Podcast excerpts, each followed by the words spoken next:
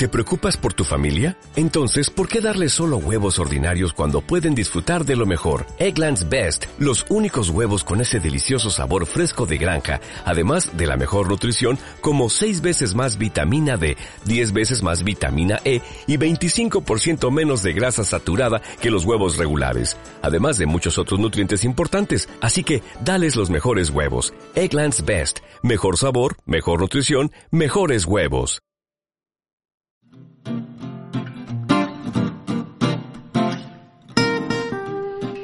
Alimentos para la gastritis. Si tienes dolor abdominal, ardores y digestiones difíciles, es probable que tu estómago esté inflamado, es decir, que tengas una gastritis. La gastritis es la inflamación del revestimiento de la pared del estómago. De la misma manera que tu dedo se inflama si te quemas con una llama, por ejemplo, y se hincha, se pone rojo y caliente y te duele, así reacciona la pared del estómago si sufre algún tipo de agresión. ¿Y qué daña la pared del estómago? El tabaco, las bebidas alcohólicas, ciertos medicamentos, sobre todo los antiinflamatorios como la aspirina, por ejemplo, un desequilibrio en la flora bacteriana, algunos alimentos y el estrés. Si es tu caso, si estás sufriendo una gastritis, ya sea aguda o crónica, te interesará conocer qué alimentos te conviene aumentar y cuáles te conviene evitar, pues una correcta alimentación es fundamental para la curación de la gastritis. ¿Qué alimentos te conviene aumentar en caso de gastritis? La patata, hervida, asada o en puré, no frita, Produce una agradable sensación de bienestar para las personas con gastritis porque reduce la secreción de ácido clorhídrico del estómago. Además de esta acción antiácida, la patata tiene sustancias sedantes que calman la mucosa gástrica. También la puedes utilizar en forma de zumo. Es muy fácil, aunque ahora quizá te suene un poco raro. Solo tienes que pasar por la licuadora dos patatas medianas crudas lavadas y peladas. Te vienen muy bien si tienes gastritis la zanahoria y la calabaza, pues regulan la producción de ácido clorhídrico y neutralizan la acidez gástrica. De hecho, el puré de calabaza es de los platos que mejor sientan a las personas con gastritis. Pero es importantísimo que lo tomes despacio, ensalivando bien el alimento. Y recuerda esto siempre que tomes líquidos como purés o zumos. Y Masticar, masticar, masticar siempre que tomes sólidos.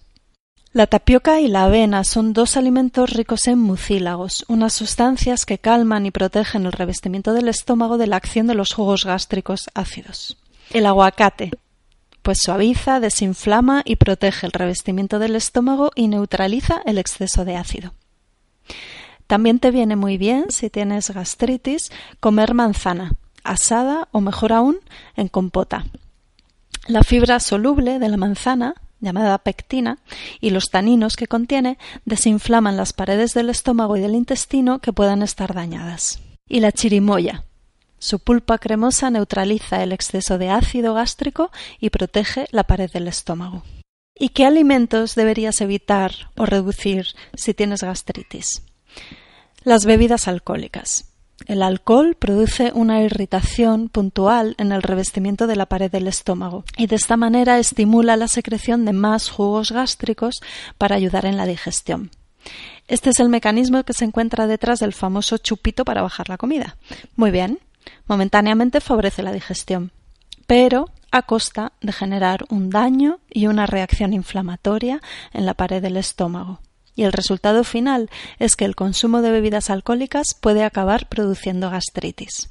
En el caso de la cerveza, se añaden además el contenido en gas carbónico y el hecho de que generalmente se bebe muy fría. Y los alimentos a temperaturas extremas, tanto muy fríos como muy calientes, irritan el revestimiento de la pared del estómago. Deberías evitar los refrescos. El azúcar, los aditivos y el gas carbónico que contienen son muy irritantes para la pared del estómago y el café y otras bebidas estimulantes como el té y el mate. Estas bebidas aumentan la producción de ácido en el estómago no solo por su contenido en cafeína o los estimulantes correspondientes, sino también por las sustancias que forman la esencia. Por eso el café descafeinado también puede resultar nocivo para el estómago. Igual que el café y los azúcares, el chocolate estimula excesivamente las secreciones gástricas. Las especias. Está demostrado que las especias picantes estimulan la secreción de jugos gástricos para favorecer la digestión de los alimentos, como en el caso del alcohol, que una pequeña cantidad ayudaba a eh, digerir la comida.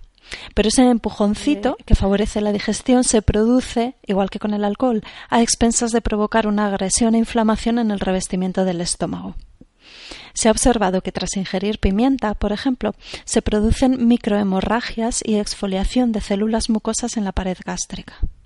Por eso, el consumo de especias favorece la gastritis y dificulta su curación. Si tienes gastritis deberías evitar el marisco. La cantidad de toxinas que contiene el marisco y lo difícil que resulta su digestión para muchas personas hacen que su consumo favorezca la inflamación de las paredes gástricas. Y los azúcares. El exceso de azúcar irrita el revestimiento del estómago y favorece la proliferación de bacterias como Helicobacter pylori relacionada con el desarrollo de gastritis y úlcera. Otro tipo de alimento que es muy importante reducir o evitar en la medida de lo posible, es el alimento emocional relacionado con el estrés. Una gran carga de estrés aumenta de manera considerable la secreción ácida del estómago y con ello el dolor, el malestar y los ardores. Puede tratarse de pequeños problemas domésticos relacionados con la familia o las personas más cercanas, que simbólicamente representan a nuestra familia. Problemas menores pero muy molestos, como esas situaciones que nos cuesta tanto digerir o que tenemos la sensación de estar siempre tragándonos. Ante un trastorno que afecta al estómago, pregúntate ¿qué es lo que no puedo o no quiero asumir? ¿Cómo llevo mis sentimientos? ¿Qué me amarga? ¿Cómo gestiono mi agresividad? Quizás te den las claves para que tu estómago pueda volver a la normalidad y la salud.